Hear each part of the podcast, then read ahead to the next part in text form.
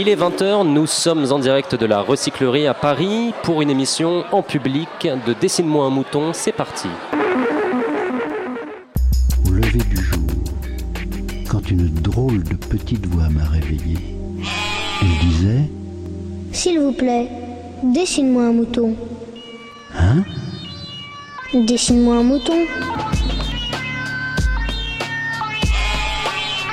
Dessine-moi un mouton.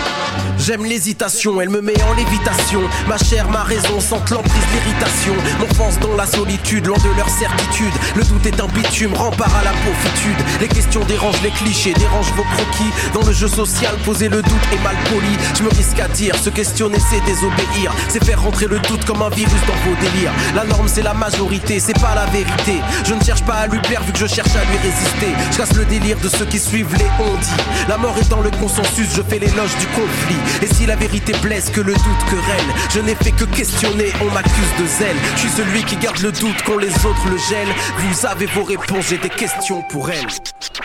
Auditeurs et public, bonsoir. Comment les sociétés ont-elles transformé la nature et comment la nature a-t-elle transformé les sociétés?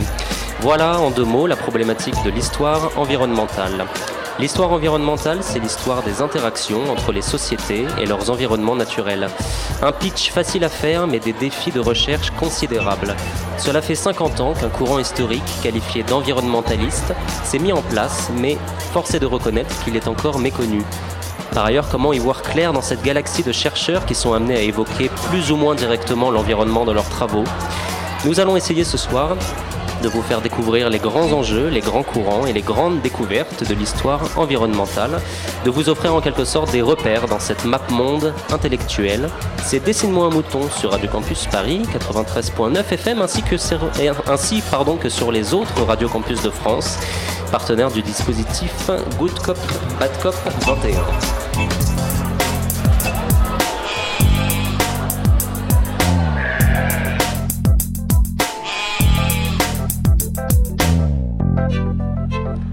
Et deux petits mots pour euh, vous mettre en haleine avant d'attaquer le vif du sujet sur l'histoire environnementale. D'abord pour vous dire que le dispositif Good Cop Bad Cop 21, c'est un projet de Radio Campus France qui réunit Radio Campus Paris, Radio Dijon Campus, Radio Grenouille et d'autres bénévoles encore à travers la France de toutes les Radio Campus de France.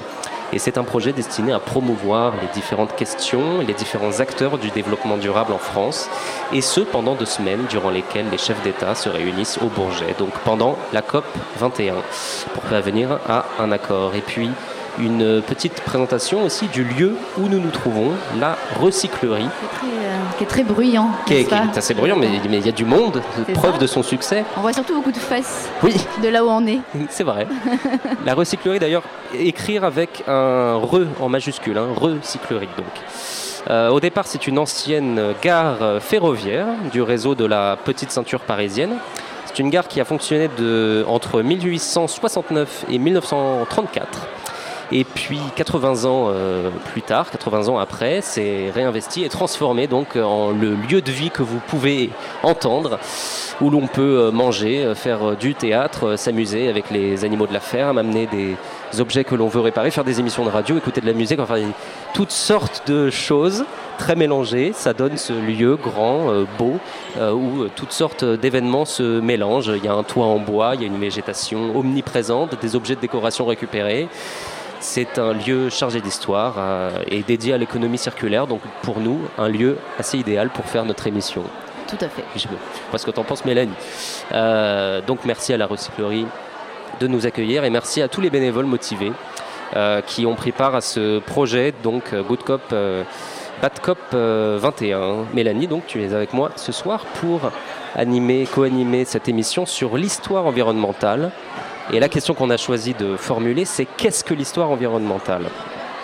Et l'histoire environnementale, c'est un, c'est un axe de recherche, mais c'est un axe de recherche assez euh, méconnu. Euh, et pour, euh, la, pour mieux la connaître, nous avons décidé d'inviter en notre compagnie un chercheur qui s'appelle Fabien Locher et qui est avec nous ce soir à la recyclerie. Bonsoir Bonsoir. et merci beaucoup d'être avec nous. Donc vous êtes historien, vous êtes chargé de recherche à l'EHESS, vous êtes directeur d'un laboratoire qui s'intitule Graines Graines, c'est le groupe de recherche en histoire environnementale. Oui, c'est ça. Et euh, donc vous faites partie de cette euh, petite équipe de, de chercheurs qui sont spécialisés dans l'histoire environnementale. Et euh, on va étudier au cours de, de cette émission un, un petit livre que vous avez écrit avec d'autres d'autres historiens, Jean-Baptiste Fressos, Frédéric Grabé et Grégory Quenet, sur euh, l'histoire environnementale. Euh, le petit livre s'intitule euh, Introduction à l'histoire environnementale et on va essayer comme ça de, nous servir, de nous en servir de guide pour essayer d'aborder toutes les questions que l'on se pose quand on passe à l'histoire environnementale. Vous êtes aussi l'auteur d'un livre qui s'appelle Le savant et la tempête, dont on parlera, euh, dont on parlera plus tard, qui est en, fait un livre sur, euh, pourrait-on dire, l'histoire de la, météo, enfin l'histoire de, la prévision, euh, des prévisions météorologiques. On aimerait en savoir plus en premier lieu sur votre parcours. Mélanie et moi-même trouvons, enfin, avons trouvé à, la lecture de, ce livre que l'histoire environnementale c'était un axe de recherche large, pour, le moins. On voulait savoir qu'est-ce qui vous a amené à vous intéresser à l'histoire environnementale et qu'est-ce qui, par quel euh, sujet de recherche vous êtes passé pour finalement euh, travailler dans ce champ de l'histoire environnementale?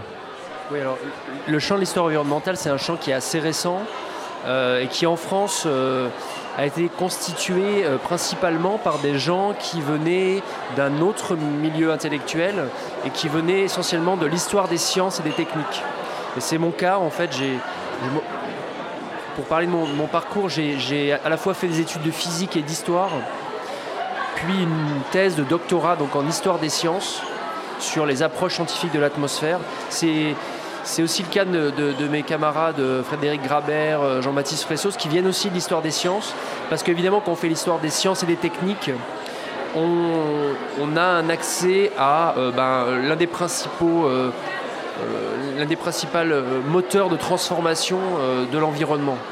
Donc en fait, par ce biais-là, on est passé de l'histoire des sciences et techniques à l'histoire environnementale. Et c'est vrai aussi, ça répondait à un besoin social, cette, ce passage, hein, parce que les questions environnementales euh, sont montées de plus en plus dans la société et, euh, et des institutions comme le CNRS, par exemple, a, a poussé hein, les, les jeunes chercheurs à s'orienter vers ce champ. Quand vous dites que c'est un champ assez récent, c'est un champ assez récent en France ou partout dans le monde? Est-ce qu'il- Où est-ce qu'il est né ce, ce champ, ce mouvement euh, euh, d'histoire environnementale? Alors c'est une question assez complexe. C'est vrai que le champ de l'histoire environnementale stricto sensu en France est assez récent. On peut dire il a 7-8 ans maintenant. Ah, pas plus. Pas plus. Alors par contre, c'est bien évident qu'auparavant, des disciplines scientifiques étudiaient l'environnement. Par exemple, la géographie, en un certain sens, c'est une discipline scientifique qui a étudié l'environnement, la nature, le paysage.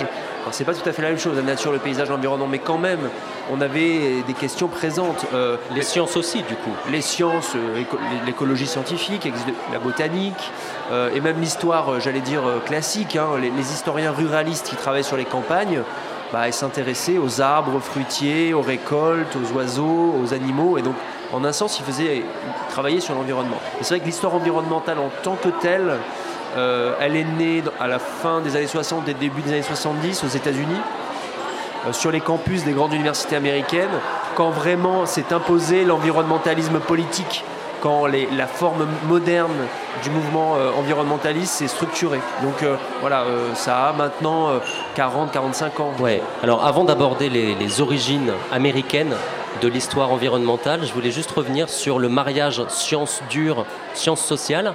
C'est vrai que c'est un mariage qui surprend parce que c'est un mariage pas si fréquent que ça. Et justement, les historiens euh, dans l'environnement, vous, vous avez fait de l'histoire des sciences au départ. Euh, vous êtes d'accord pour dire que c'est un mariage quand même euh, pas si fréquent que ça? Oui, alors c'est vrai qu'en France, il y a euh, une grande. une sorte de.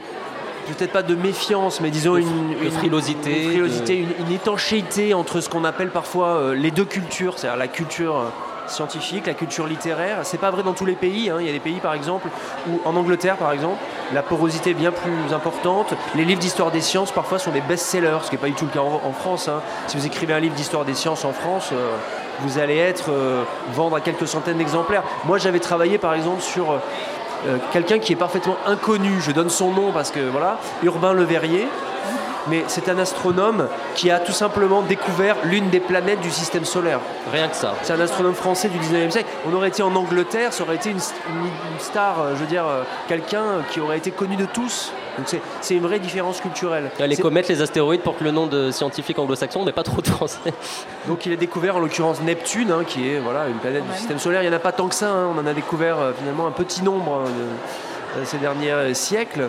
Et donc voilà, donc il y a effectivement une, une- une étanchéité, une étanchéité, une porosité, euh, une méfiance. euh, et donc effectivement, par contre, quand on fait effectivement l'histoire environnementale, on est obligé de se confronter à des réalités comme euh, qu'est-ce que qu'est-ce que la vie des vers de terre dans le sol, euh, Oui, oui. qu'est-ce que c'est que les microbes et leur évolution. euh, Mais, voilà. mais- mais est-ce que du coup vous avez des étudiants qui euh, ne viennent pas uniquement des sciences dures, comme on pourrait les appeler, et qui sont des historiens qui se disent euh, je vais passer du côté des sciences environ- environnementales. Ou est-ce que c'est encore quand même plutôt des étudiants en sciences, euh, en sciences, en physique, en biologie, comme, comme vous l'étiez vous c'est- assez intéressant parce qu'on fait un cours aussi d'introduction à l'histoire environnementale à l'EHESS qui d'ailleurs, je le signale, euh, je fais un peu de publicité, est ouvert à tous, gratuit et, euh, et une introduction en 12 séances de 2 heures. Donc si ça intéresse des étudiants qui viennent, ils trouveront ça sur Internet. intéressant. Euh, c'est pas si fréquent d'avoir quelque chose comme ça. On offre euh, à tous hein, cette, cette, cette opportunité. Bon, voilà, si ça intéresse. Euh, on a des étudiants, c'est étonnant, hein, de, qui viennent de milieux scientifiques. On a des étudiants d'art, beaucoup. Ah oui. On a des étudiants des beaux-arts, des arts déco, parce qu'aujourd'hui, dans, dans l'art contemporain, la question environnementale, elle est vraiment très présente. Et, et la question climatique, notamment, elle est- elle est- c'est- c'est- il y a beaucoup d'artistes et, et d'étudiants d'écoles d'art qui, qui vont vers ces sujets. Et on a des historiens, des étudiants en histoire, mais euh, pas tant que ça finalement. Les étudiants en histoire ont tendance, peut-être euh, parce que les- leurs professeurs les dirigent vers, euh, vers ces sujets-là, mais ont tendance à aller vers des sujets assez classiques, entre guillemets. Donc la Seconde Guerre, bon, qui sont légitimes et importants, la Seconde Guerre mondiale, euh, la, la question bon, coloniale qui est très importante et vraiment euh, qu'il faut développer, mais euh, qui, qui est quand même un sujet maintenant relativement classique, Euh, des questions beaucoup d'histoire de l'État, euh, ou d'histoire culturelle, qui sont des sujets passionnants, très importants, euh, mais, Mais qui font- académique. qui- euh, plus académiques et qui font vraiment ce qu'on appelle le- ce qui est vu, disons, comme le cœur de la discipline. Euh, nous, on essaie de défendre l'idée que l'histoire environnementale, euh, ok, elle est peut-être, un, elle est, elle est un peu plus récente, elle est un peu moins structurée, mais elle est, elle, est en, elle est en travaux un peu. Elle est, elle est, pas finie, elle est pas achevée. Il y a énormément de sujets à découvrir. Mais alors du coup, cette histoire enviro- environnementale, elle suit la, la trame de l'histoire en général? Est-ce qu'on a les mêmes catégories? Est-ce qu'on parle d'histoire moderne, d'histoire contemporaine, les mêmes périodes? Est-ce que c'est la même division? Est-ce qu'à l'intérieur de l'histoire, on avait déjà de l'histoire environnementale ou pas du tout? Est-ce que c'est une nouvelle catégorie qui a été créée et posée comme ça en supplément? Ou est-ce qu'au contraire, finalement, euh, elle, elle- elle- elle colle à l'histoire qu'on connaît habituellement?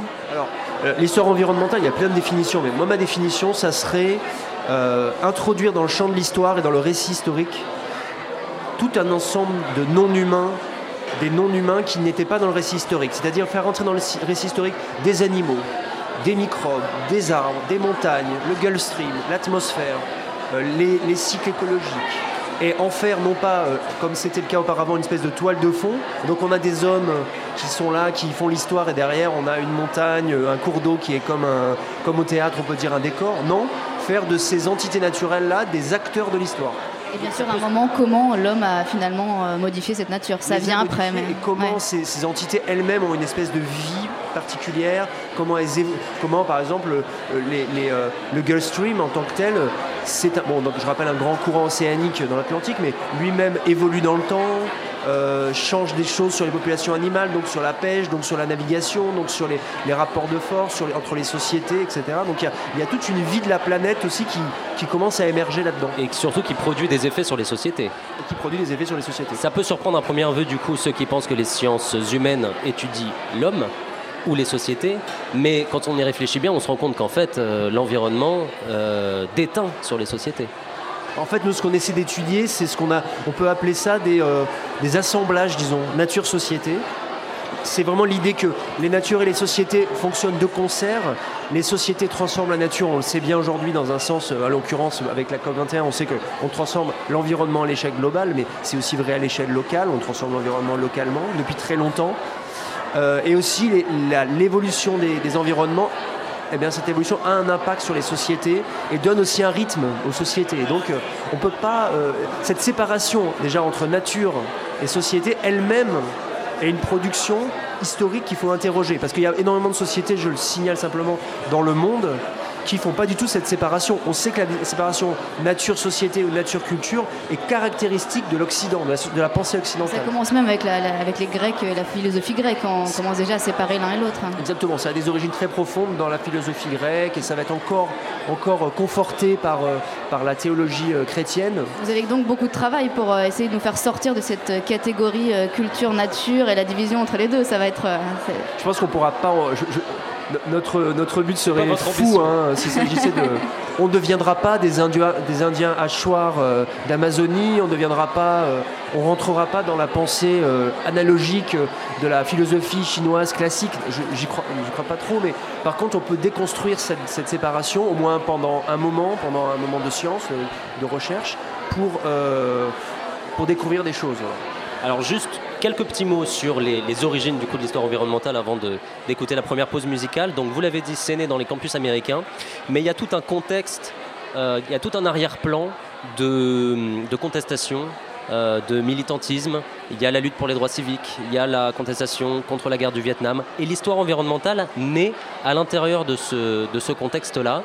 Du coup, ça pose la question quand même de la de l'objectivité scientifique. Les, premiers ouvrages qui paraissent, euh, par exemple Silent Spring en 1962, euh, ce sont à la fois des ouvrages scientifiques, mais ce sont aussi des, on pourrait dire des pamphlets, c'est-à-dire des, des livres qui dénoncent quelque chose, en l'occurrence les pesticides, l'usage des pesticides aux, aux États-Unis.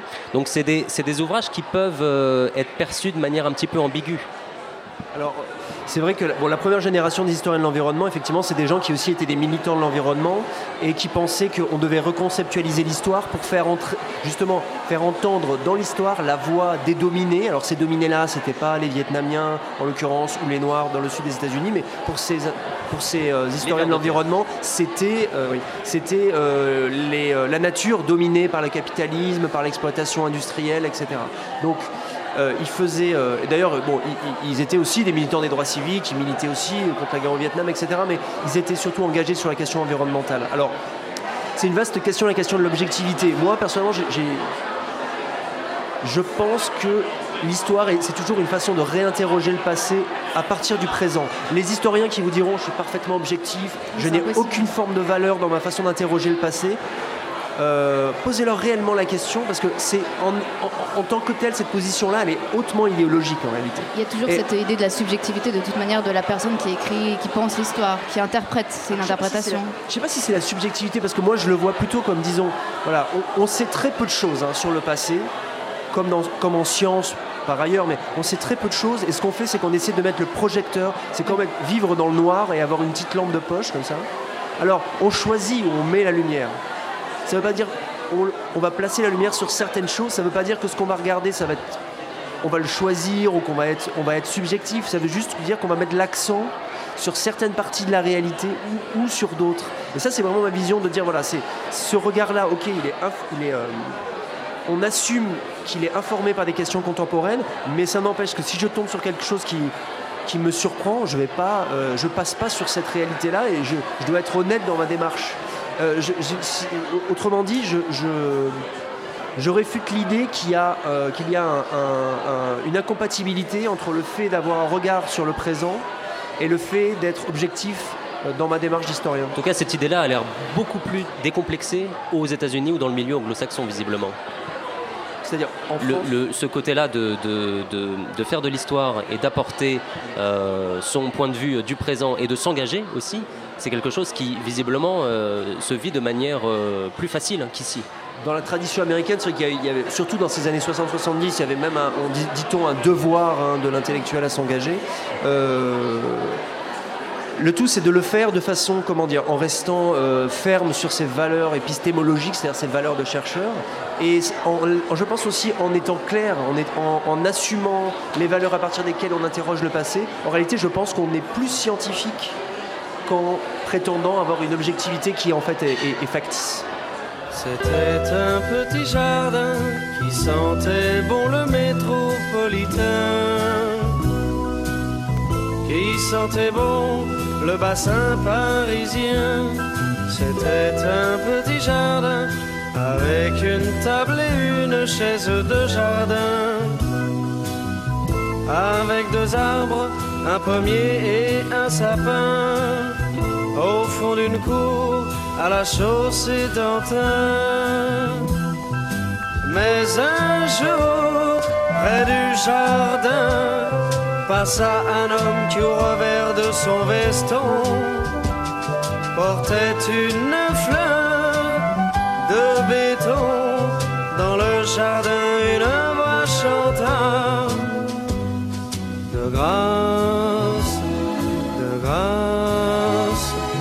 monsieur le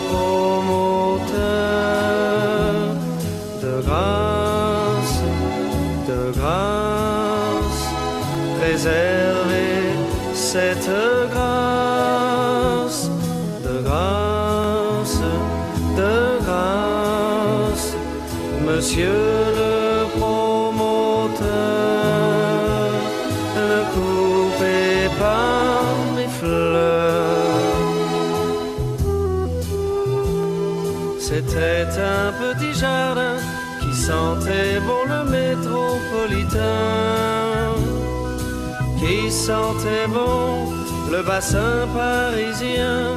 C'était un petit jardin avec un rouge-gorge dans son sapin, avec un homme qui faisait son jardin au fond d'une cour à la chaussée d'Antin. Mais un jour, près du jardin, passa un homme qui au revers de son veston portait une fleur de béton. Dans le jardin, une voix chanta de grâce, de grâce, monsieur le promoteur,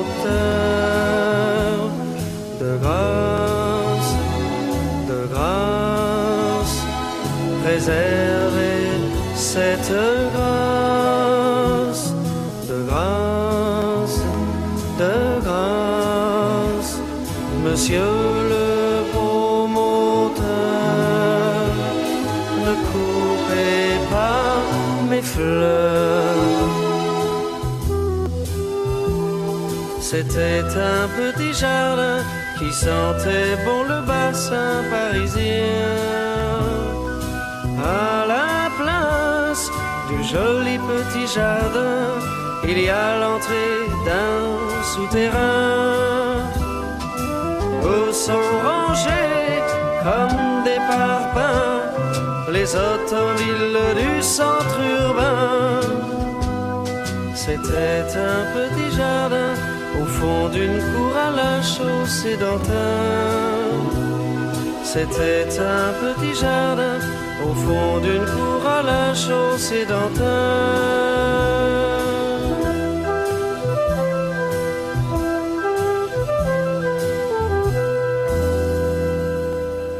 Le petit jardin de Jacques Dutronc, ça ne s'invente pas. Nous sommes toujours à la recyclerie.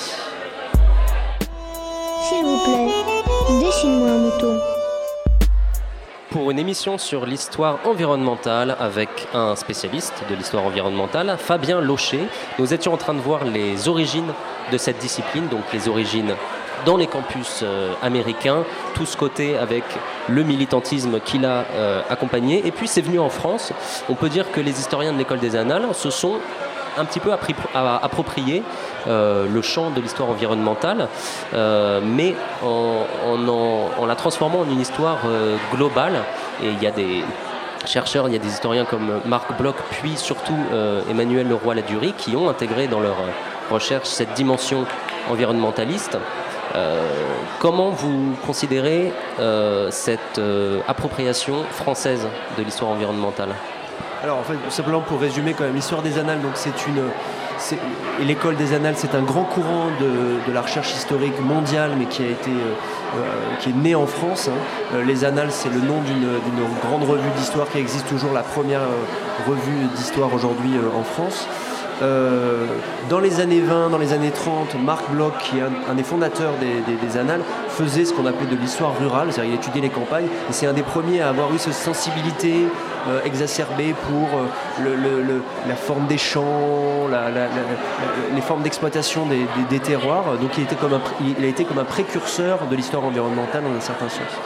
Et puis ensuite, on a eu un, autre personnage très important de cette histoire, Fernand Brodel, qui dans les années, euh, à la fin des années 1940, a écrit un grand livre d'histoire qui s'appelle La Méditerranée. C'était une façon, il a écrit euh, l'histoire de cette euh, entité, de cet acteur hein, historique, la Méditerranée. en 1949, si ma mémoire est bonne. Et ça aussi, ça a été important comme, comme ouvrage précurseur. Les Américains, dans les années 60-70, avaient lu La Méditerranée et avaient apprécié cette œuvre. Ces deux personnages-là, Marc Bloch et Fernand Brodel, sont, comme les grands-pères en quelque sorte de l'histoire environnementale. Sauf qu'on ne le sait pas parce que c'est des historiens dont on parle tout le temps, mais pas forcément sur ce, sur ce point-là. Tout à fait, on les voit plutôt comme euh, bon, des historiens. Euh, alors, c'est un peu des, figures euh, tutélaires de l'histoire, de référence. mais il y a eu un détour par les États-Unis. Alors, évidemment, les historiens américains des années 60-70 n'étaient pas seulement influencés par Fernand Brodel et, Marc Bloch. Ils avaient lu énormément de l'écologie politique. Hein, ils étaient influencés par des personnages et, des, gens comme Rachel Carson, dont vous avez parlé peut-être la personne qui a, écrit le premier best-seller environnemental, on peut dire en 1962, qui s'appelle Silent Spring, le, printemps silencieux. Donc le printemps silencieux, c'est le printemps où il n'y a plus d'animaux, plus d'insectes, parce qu'ils ont tous été tués par euh, les insecticides, et notamment par un insecticide qu'on appelle le DDT.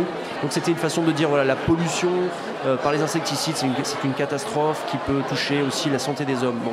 Euh, pour revenir à cette histoire, croisée de l'histoire environnementale française et américaine, il y a eu ensuite un retour depuis les États-Unis vers la France euh, dans les années 70-80. et la France avait ce terreau hein, venant de l'école des annales qui, la rendait quand même. Assez compliqué, à la fois favorable au développement d'histoire environnementale et en même temps réticente en disant, bah, de toute façon, on a toujours fait ça, c'est là depuis longtemps et c'est aussi un peu le, discours euh, qu'on entend encore parfois, de moins en moins, mais qu'on peut encore entendre. Oui, c'est vrai, on a toujours fait l'histoire environnementale si on faisait de la géographie historique ou de l'histoire rurale, mais quand même, pour moi, ce qui est spécifique dans l'histoire environnementale, c'est que on connecte le passé et on regarde le passé à l'aune des grands problèmes environnementaux euh, contemporains. Et ça, euh, on ne le faisait pas dans les années 1920. Et justement, alors vous allez intégrer des, réflexions, j'imagine, extrêmement contemporaines. Est-ce que euh, vous, dans l'histoire environnementale, intégrez des, réflexions comme le spécisme, des choses qui sont un peu nouvelles, sur lesquelles on ne s'interrogeait pas forcément il y a encore 10 ou 15 ans? Donc comment évolue cette histoire? Est-ce qu'elle évolue en permanence? Est-ce qu'elle évolue avec, avec le militantisme, avec les considérations euh, politique euh, et euh, philosophique aussi, hein, puisque dans le spécisme aussi, il y, a, de la philosophie voilà, qui est au fondement même de, cette réflexion. Comment, comment, voilà, comment elle évolue? Est-ce qu'elle peut évoluer aussi vite, cette histoire environnementale, ou est-ce que justement, comme elle est historienne, elle doit avoir toujours un petit temps de retard parce que un temps de recul nécessaire pour saisir la chose? Comment ça se passe concrètement? Bah, effectivement, l'histoire environnementale, elle évolue aussi, alors pas seulement, mais aussi au gré des, grands courants de l'environnementalisme contemporain et des grandes questions environnementales contemporaines. Par exemple, le cas du spécisme, le cas des, espèces animales en général. Ça, c'est une révolution politique, le, mouvement antispécisme, mais c'est aussi un problème euh, scientifique qui a, explosé avec des gens des éthologues qui ont montré que les animaux eh bien, avaient une forme de subjectivité, euh, euh, n'étaient pas tous les mêmes, avaient des formes de transmission. Par exemple, les grands singes, on sait que maintenant il y a des cultures animales chez les grands singes, des cultures techniques. Donc il y a des populations de singes qui savent faire des choses avec des pierres, par exemple, les manipuler comme des, sortes d'outils, et d'autres pas et que si on les met en contact, il y a des transmissions, etc. Donc des choses qui nous semblaient réservées aux sociétés humaines. Et les historiens, effectivement, notamment les historiens de l'environnement, ont repris ça. Euh, il y a un collègue euh, de Lyon, Éric Baraté, par exemple, qui a écrit un livre. Il a essayé d'écrire l'histoire euh, du point de vue des animaux en essayant de, regarder ce que sont les travaux euh, de l'éthologie contemporaine et essayer de voir bah, quel est le champ de vision d'un cheval, d'un chien, quelle est sa forme de perception, de douleur, euh, est-ce qu'il y a une autonomie de ces animaux? Alors évidemment, c'est des défis parce que les chiens, les chats, etc., n'ont pas laissé euh, de récits de, leur. Malheureusement. Mais ils ont laissé des traces. Ils n'ont pas laissé de récits, mais ils ont laissé des traces. notamment, bah, on voit leur forme de résistance euh, à, la douleur, euh, les conditions dans lesquelles ils mourraient ou pas, leur force par exemple. En fait, si on dit un cheval au XVIIIe siècle, mais ça, en fait, n'a aucun sens. Il y, a des, chevaux extrêmement puissants, euh, il y a des chevaux beaucoup plus frêles, beaucoup plus rapides, avec des, formes de perception tellement différentes. ce que je veux dire, c'est qu'on on raffine de plus en plus en ce moment en histoire cette question de l'animal. Là, on, on, fête hein, le, centenaire de la Première Guerre mondiale.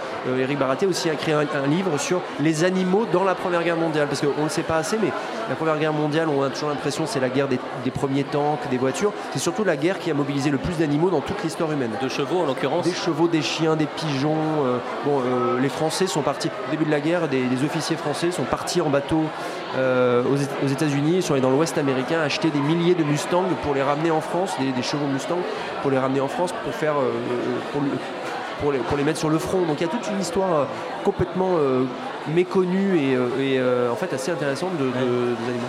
Euh, deux choses. Les animaux, dans un premier temps, c'est vrai qu'on faisait l'histoire, je pense à, Vigarello, on faisait l'histoire de la perception des animaux par les hommes comment on a perçu le cochon à travers les siècles. Mais, jamais dans l'autre sens. Mais dans l'autre sens, non. Et, deuxième chose sur la Première Guerre mondiale, j'ai lu aussi qu'il y avait des, des, travaux de recherche qui se penchaient sur les dégâts environnementaux causés par euh, la Première Guerre mondiale et la guerre des tranchées euh, en l'occurrence, des choses qui nous paraissent évidentes mais qui en fait apparemment n'ont pas été tant creusées, c'est le cas de le dire, que ça. Alors ça c'est une grande. Il se trouve que je travaille moi personnellement sur plusieurs choses, mais l'un de mes champs de recherche c'est le rapport entre guerre et environnement. Euh, donc effectivement qui est très très très vaste et qui comprend la Première Guerre mondiale, mais aussi bah, bien d'autres guerres et bien d'autres formes de, de, préparation, notamment des guerres qui sont. Comment? Très visibles en même temps très visible, mais il y a des effets par exemple complètement euh, indirects et fondamentaux. J'ai parlé du DDT tout à l'heure. Le DDT, c'est un des plus grands polluants du XXe siècle. Il est terrible. Il a été interdit en Europe et en France, en particulier aux États-Unis aussi, à partir des années 70. Il y a encore des pays où il est euh, diffusé. C'est un, un, insecticide très puissant. La personne qui a inventé cet insecticide, qui était un Suisse, a eu à, la, fin des années 40 le prix Nobel euh, de médecine pour cette invention parce qu'on pensait que ça allait être la solution contre des maladies comme par exemple la malaria, euh, le typhus qui sont transmis par des insectes. On sait aujourd'hui que le DDT a été adopté, on savait qu'il avait été adopté par l'armée américaine pendant la Seconde Guerre mondiale pour la guerre dans le Pacifique, parce que, je le rappelle, dans la guerre contre le, dans le Pacifique, on mourait plus de la malaria que des tirs des Japonais, et les Japonais mouraient plus de la malaria que des tirs des Américains. Donc en gros, celui qui allait gagner la guerre dans le Pacifique, c'est celui qui allait avoir le moins de morts par malaria. Les Américains ont dit, ok, nous on a le DDT, ils sont allés le chercher, sauf qu'ils savaient très très bien que c'était euh, très nocif pour l'environnement et pour l'homme. Et qu'est-ce qui s'est passé? La guerre a créé une condition où, dans cet état d'urgence de la guerre, on a pris ce DDT et on l'a euh, euh, généralisé. Ça, c'est un effet typique, typique de la guerre et indirect. La guerre crée des situations d'exception où on se dit, bon, de toute façon, soit je vais mourir bombardé, soit je vais mourir de la malaria. Donc, les effets sur l'environnement et la santé du DDT, même si on les connaît, bon. Sauf qu'après, guerre, le DDT était là, il était là, il, est resté là, il est resté présent dans les environnements, on a continué à l'utiliser. Et donc on voit qu'il y a euh, l'effet environnemental des guerres en fait se limite pas seulement au champ de bataille, mais c'est extrêmement vaste. Est-ce que du coup vous vous considérez un peu comme un, donneur d'alerte, un lanceur d'alerte? Est-ce que les historiens euh, euh, environnementaux peuvent euh, prétendre à, ce statut de lanceur d'alerte, à jouer ce rôle? Parce que bah, voilà, effectivement, il faut quand même quelqu'un pour dire il y a eu cette histoire du pesticide et donc ça veut dire qu'il y a certainement encore d'autres pesticides qu'on utilise qui sont tout aussi dangereux. et, quel est votre rôle là-dedans? Est-ce que vous avez immédiatement et spontanément un rôle politique à jouer ou au contraire vous essayez de vous détacher un peu de ce rôle politique d'abord pour faire de l'histoire d'abord et puis ensuite peut-être aller plus loin dans le militantisme ou dans, la politique? Grâce à vous, on découvre plein de choses quand même. la première chose, c'est euh, évidemment on fait de l'histoire, on fait des archives, il y, a une, démarche scientifique de base qui est là, qui doit être là et qui est indispensable. Il ne s'agit pas de faire de l'histoire militante a priori.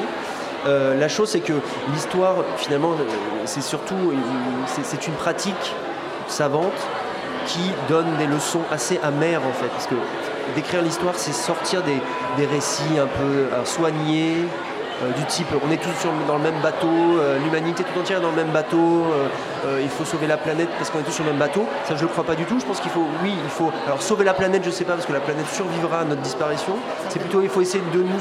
il faut essayer de ne pas trop dégrader la planète pour que nous, nous continuions à survivre. Mais surtout, ce que je pense, c'est que, et ce que l'histoire montre, c'est que l'histoire, quand même, montre que l'histoire, la trajectoire des sociétés des environnements, c'est l'histoire des rapports de force. Et que ce sont les rapports de force qui façonnent ces environnements. Alors ces rapports de force, ils peuvent passer par la conviction, par la philosophie, par les discours, par les mobilisations, certes, mais aussi on voit qu'il y a des forces puissantes qui avaient par exemple intérêt à ce que le DDT soit vendu, même si on en connaissait les risques. Il y, avait des il y a aujourd'hui des forces puissantes qui ont intérêt à ce que la COP 21 échoue parce que euh, parce qu'ils sont producteurs de, charbon, euh, parce qu'ils fabriquent des pipelines ou parce qu'ils ont des actions de grandes entreprises euh, pétrolières. Et donc il faut, il faut pour moi, l'histoire, c'est une leçon de, comment de lucidité, parfois assez amère, je le répète, euh, qui nous enseigne que quand même le rapport de force, voire la violence, est comme... Alors, pas toujours heureusement la violence, mais parfois le rapport de force régulé par la, politique est quand même le moteur, euh, des sociétés et des changements environnementaux. Vous, parliez de, de catastrophes euh, tout à l'heure, enfin pas exactement de catastrophes, mais vous parliez euh, des dégâts provoqués par l'homme en, cas de guerre, en temps de guerre, donc euh, les gaz, euh, les bombes, etc. J'ai envie de faire la transition entre les catastrophes environnementales provoquées par l'homme et les catastrophes naturelles. Et il me semble que là, c'est ce qu'on voit dans votre livre, il y a une perception en fait de, de la perception de ces catastrophes. Au départ, l'Église avait son discours, les catastrophes, c'est une action de Dieu pour punir les pécheurs, etc. Et puis petit à petit, ça, il y a eu un, un bascule, une bascule, et euh, on a fini par penser qu'en fait les catastrophes, ça arrivait euh, comme ça. C'était l'injustice euh, et euh, l'arbitraire euh, le plus euh, le plus pur. Et puis Euh. finalement, on se rend compte que les catastrophes, c'est souvent euh, l'homme qui en est responsable. Voilà. Et là, ce serait peut-être la- le troisième moment. Qu'est-ce que vous en pensez? C'est vrai qu'il y a, dans la pensée, disons, médiévale, etc., il y a beaucoup l'idée de la catastrophe comme châtiment divin. Ça, c'est vrai que c'est bon, c'est- c'est c'était très présent. D'ailleurs, pour conjurer la catastrophe, on avait toutes sortes de, pratiques, par exemple des processions euh, de prévention, c'est-à-dire le fait de, faire des processions religieuses pour, par exemple, interrompre des sécheresses, euh, conjurer euh, le sort après des catastrophes, et qu'avec la sécularisation des sociétés, l'essor de, la- de- de pratiques scientifiques, on est, sorti un peu de ça.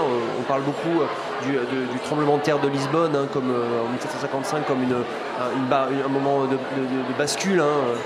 En fait, euh, ça a coexisté pendant très longtemps et ça continue encore à coexister.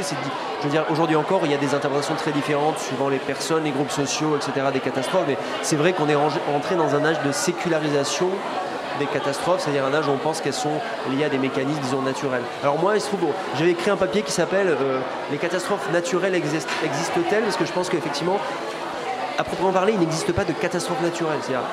Les catastrophes, telles que je les vois, et je ne suis pas le seul à, à- à développer cette idée-là, c'est vraiment la rencontre entre ce- qu'on appelle un aléa, c'est-à-dire une évolution du système, par exemple, climatique, un aléa, mais qui rencontre, c'est ça le point, une- ce qu'on peut appeler une vulnérabilité sociale. Et cette vulnérabilité sociale qui, qui, elle, produit la disruption, le choc, euh, la, la mortalité, elle est produite par les sociétés humaines. Je donne un exemple. Si on cultive euh, des plantes vivrières, c'est-à-dire des plantes dont on, peut se nourrir, des plantes vivrières diversifiées, qui n'ont pas besoin de beaucoup d'eau, si on a une grande sécheresse, on va pouvoir survivre. Par contre, si je, suis en Inde et que je cultive du coton euh, que je dois vendre sur un marché et qui est très sensible à la sécheresse, alors quand la sécheresse, arrive, je me retrouve avec du coton, je ne peux pas le manger. Euh, il meurt parce qu'il est très sensible à la sécheresse. J'ai fait de la monoculture, donc euh, normalement avec la polyculture, bah, s'il y a une plante meurt, l'autre va mieux résister, etc. Et je me mets en condition d'être vulnérable. En fait, il n'y a de catastrophe naturelle que pour l'homme. Euh, où il y a. Oui, il y a une oui, ça. On peut dire ça comme ça ou on peut dire ça comme. euh, non, moi je dirais il n'y a, pas de catastrophe naturelle. Il n'y a que des vulnérabilités dont les hommes sont inconsciemment ou pas les responsables. Est-ce qu'il n'y aurait pas plein d'historiens qui feraient l'histoire environnementale sans le savoir Par exemple, il y a un exemple très frappant, c'est tous les historiens, on sait que l'histoire de, l'esclavage, c'est quand même un, courant historique euh, scientifique euh, qui s'est beaucoup développé ces dernières années.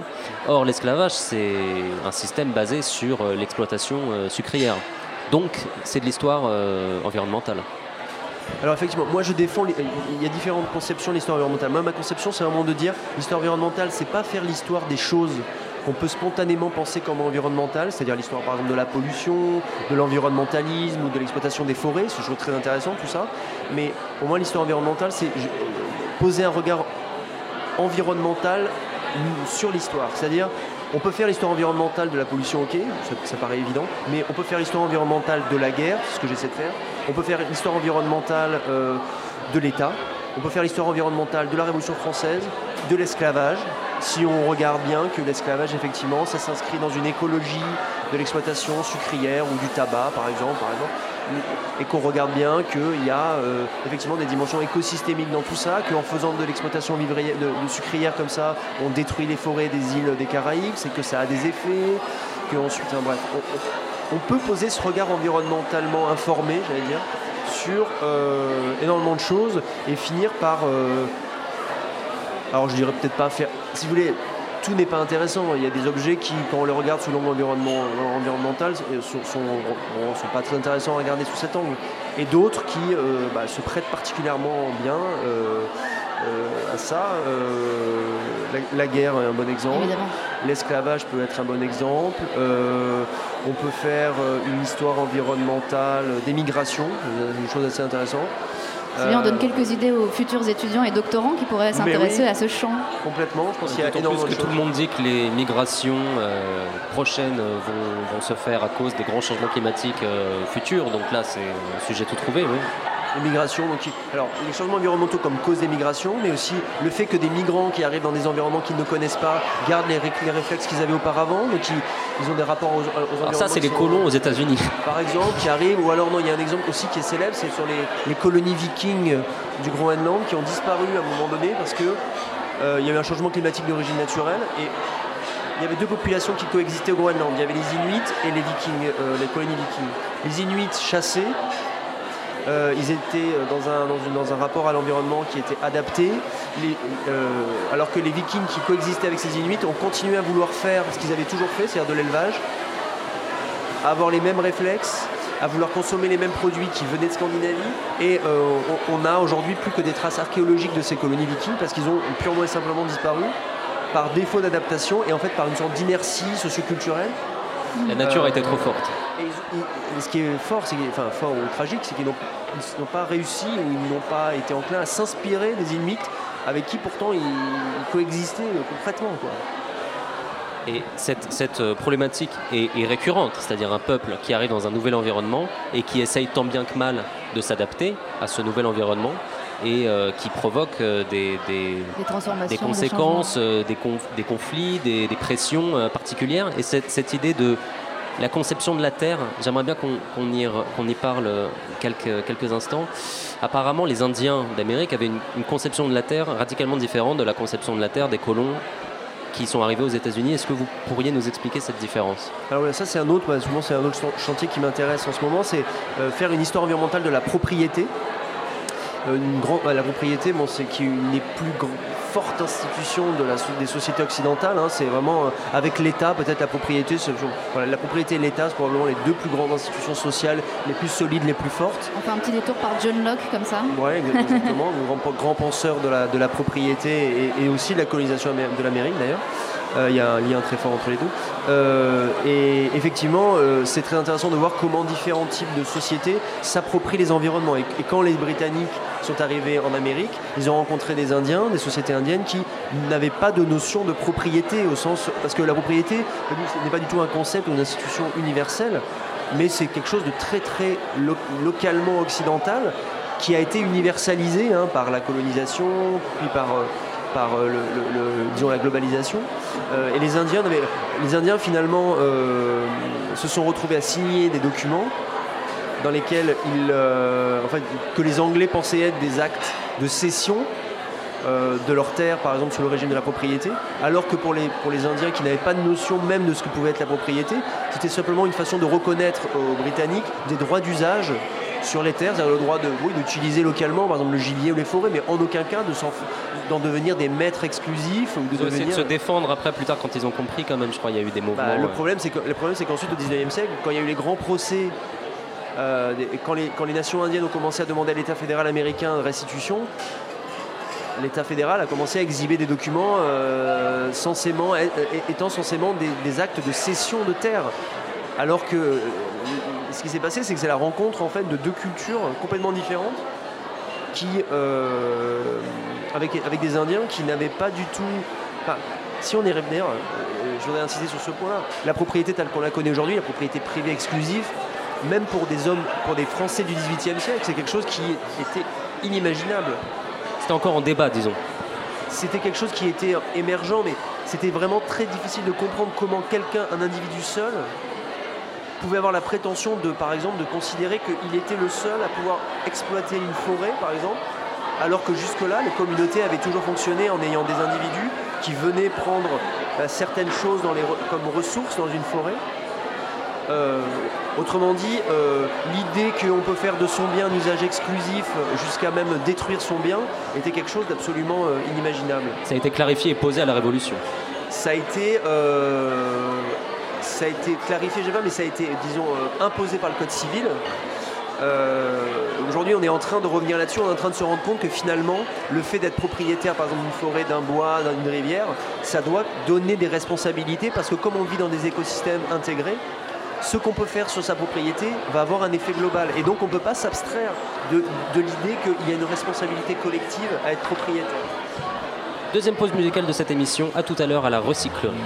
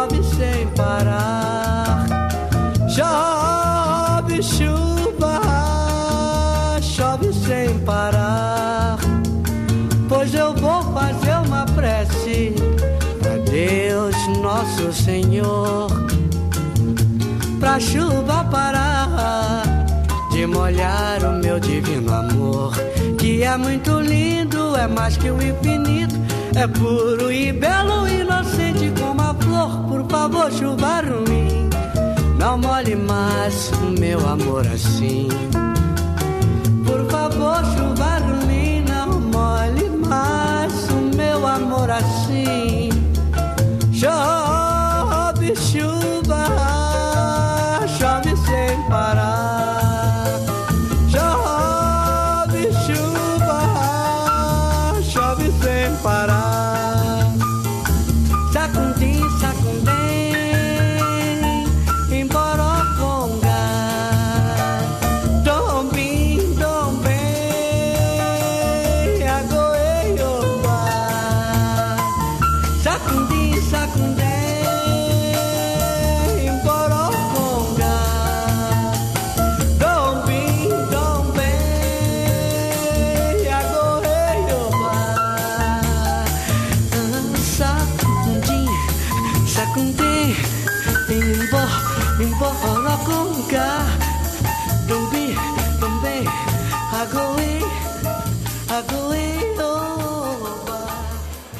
C'était Jorge Benjor avec la chanson Chove Chuva sur Radio Campus Paris. S'il vous plaît, dessine-moi un mouton. Et notre dernier temps de notre émission Dessine-moi un mouton sur l'histoire environnementale avec notre invité Fabien Locher à la recyclerie en direct et en public jusqu'à 21h. Il nous reste 10 minutes pour explorer un peu les nouveaux champs qui se dessinent pour les chercheurs qui travaillent sur l'histoire euh, environnementale. Alors il y en a un qui nous intéresse, c'est euh, le vôtre, c'est-à-dire euh, l'histoire de la, météo, de la prévision météorologique. On aimerait bien vous entendre là-dessus, mais peut-être qu'il y, en- a d'autres aussi. Par exemple, l'histoire de la ville, visiblement, c'est quelque chose qui paraît évident, mais qui n'est pas forcément creusé en France. Alors il y a de gros exemples, de grosses références aux États-Unis. Euh, mais euh, par exemple, l'histoire de Paris et euh, les, relations entre Paris et son environnement avec la Seine, etc., dans l'histoire, c'est fait indirectement, mais pas directement. Effectivement, on peut parler de deux champs. Moi, je travaille, euh, vous l'avez dit, j'avais fait un, un- un livre sur l'histoire de, disons, de- des, des approches scientifiques de l'atmosphère au 19e siècle. Ça s'appelle Le Savant et la Le savant et la tempête. Je m'intéresse plus généralement euh, à la question euh, bah, de- des, des catastrophes météorologiques, du, de- des- de- de- du rapport à l'atmosphère et aussi maintenant depuis pas mal d'années à la question du changement climatique. C'est surtout là-dessus que je travaille. Je travaille en ce moment à un livre avec Jean-Baptiste Fressoz qui va porter sur l'histoire longue du changement climatique. On, on a, on s'est, s'est compte avec Jean-Baptiste que bah, cette histoire de changement climatique d'origine humaine, c'est quelque chose qui existe depuis, une, idée qui existe depuis très longtemps, qu'on a réussi à, retrouver jusqu'au euh, XVIe siècle, hein, avec l'idée que l'homme euh, change euh, euh, le, climat euh, et qu'on doit donc avoir notamment un rapport aux forêts particulièrement vertueux, parce que l'idée c'était que en déforestant, on change le climat. Et donc, il y a eu des, des- des conséquences visibles, hein, déjà au XVIIe siècle, des micro-changements climatiques, des hivers longs et rudes, des choses comme ça. Et donc, effectivement, c'était basé sur quelque chose de très vrai. Alors aujourd'hui, vous savez que le changement climatique, discuté à la COP 21, c'est un changement climatique qui se, qui se base sur la question du cycle du carbone. Combien on met de CO2 dans l'atmosphère? Le changement climatique discuté à l'époque moderne, c'est-à-dire au 17e, 18e et puis ensuite au 19e siècle, c'était plutôt quelque chose centré sur la question du cycle de l'eau. Comment, par exemple, en coupant des arbres, on transforme le cycle de l'eau et donc on modifie les pluies, l'humidité, euh, le débit des, cours, des cours d'eau, les inondations, etc. Donc c'était une réflexion en fait assez profonde sur les grandes dynamiques de l'eau. C'est quelque chose de très important hein, dans, dans la nature, enfin, dans les environnements. Les dynamiques de l'eau et comment l'homme agit sur les dynamiques de l'eau. Euh, voilà, donc c'est pas, on parle pas du même changement climatique. C'est pas une façon de dire on a Les questionnements étaient déjà là. Le questionnement est déjà pas une façon, c'est pas une façon de dire on a toujours dit que le climat changeait et donc aujourd'hui il n'y a rien de nouveau. Non, c'est pas du tout ça. On, on a- on s'est toujours interrogé sur les changements possibles de climat. Ben, c'est un peu normal. hein. Quand on vit dans une société rurale, euh, si le climat change et se dégrade, on va mourir de Les faim. récoltes hein. en pâtissent, Tout simplement etc. mourir de faim. Donc oui, on, a, on, a plutôt, on est plutôt enclin à s'interroger sur le changement climatique et le rôle que l'homme peut avoir. Si on y réfléchit, c'est relativement naturel. Mais euh, il le faisait de façon spécifique en s'interrogeant sur déjà les, les grands cycles de la nature. Justement, on est donc en période de COP 21, donc c'est pour ça d'ailleurs qu'on fait cette émission aujourd'hui et qu'on vous a invité. Est-ce que on vous a interrogé Est-ce que les politiques viennent à vous euh, pour ré- réfléchir, discuter euh, de ces questions? Est-ce qu'on vous demande justement bah, votre avis, euh, votre éclairage sur l'histoire euh, du changement climatique, sur Autrement dit, est-ce que la réflexion sur le temps long est prise en compte? Voilà, ou pas du tout. Ou est-ce qu'on ne s'interroge que sur notre problématique contemporaine, à savoir la question euh, du, gaz carbonique, de, de- du réchauffement euh, du 2 degrés qu'on essaie d'éviter, etc., etc. Ou est-ce qu'on s'interroge sur euh, l'évolution et l'histoire de ces changements climatiques? Alors la réponse est double en fait. C'est vrai que euh, j'ai bon, euh, comme beaucoup de mes collègues historiens de l'environnement, on a été beaucoup sollicité depuis euh, disons un mois dans toutes sortes d'événements. Par exemple, j'étais à la Bibliothèque nationale de France il y a dix jours pour un colloque sur le changement climatique dans l'histoire, mais sur d'autres voilà dans des médias de toutes sortes, dans l'humanité, dans la Croix, dans voilà. Mais par contre, le rapport aux politiques est beaucoup plus compliqué. Mais, et ça, c'est lié à quelque chose de, de précis. C'est-à-dire qu'aujourd'hui, la science humaine et sociale qui conseille le politique, quasi exclusivement, c'est l'expertise économique. C'est l'économie. Les anthropologues, les historiens, les sociologues ont beaucoup de mal à faire entendre leur voix dans le rapport alors, aux politiques. Alors certains de mes collègues, euh, pour des raisons euh, fondamentales, en disant c'est pas notre rôle d'être le conseiller du prince, etc. Je peux les comprendre aussi, mais aussi pour des raisons profondes, c'est quand les économistes prétendent, hein, euh, je dis bien prétendent, donner des, solutions clés en main, qui prétendent absolument objectives, alors que, comme chacun sait, l'économie n'a rien d'une science, mais une science sociale. Qui est un pouvoir prédictif tout à fait limité, qu'on peut d'ailleurs constater à l'occasion de- de- des fréquentes crises financières, par exemple, ou économiques, la plupart n'ayant pas été prédites ou très mal prédites.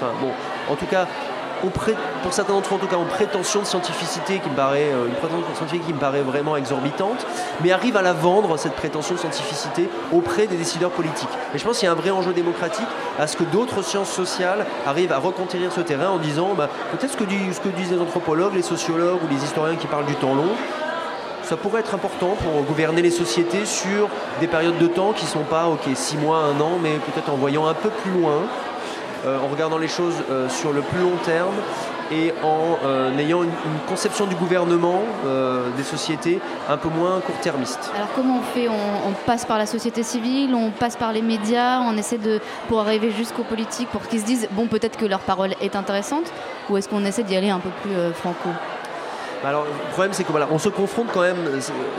Le politique n'est pas le seul responsable parce que c'est facile de le, mettre en, accusation tout seul. C'est vrai qu'aussi on vit, on vit dans une période d'accélération de la société assez présentiste, on dit, c'est-à-dire obsédé par le présent et où la voix des historiens, euh, socialement et culturellement, porte moins. Parce que finalement, il y, a une espèce de, focalisation, d'écrasement vers le présent. Alors, euh, je ne veux pas accuser, c'est facile de dire ah, les nouvelles technologies, euh, les réseaux, blablabla.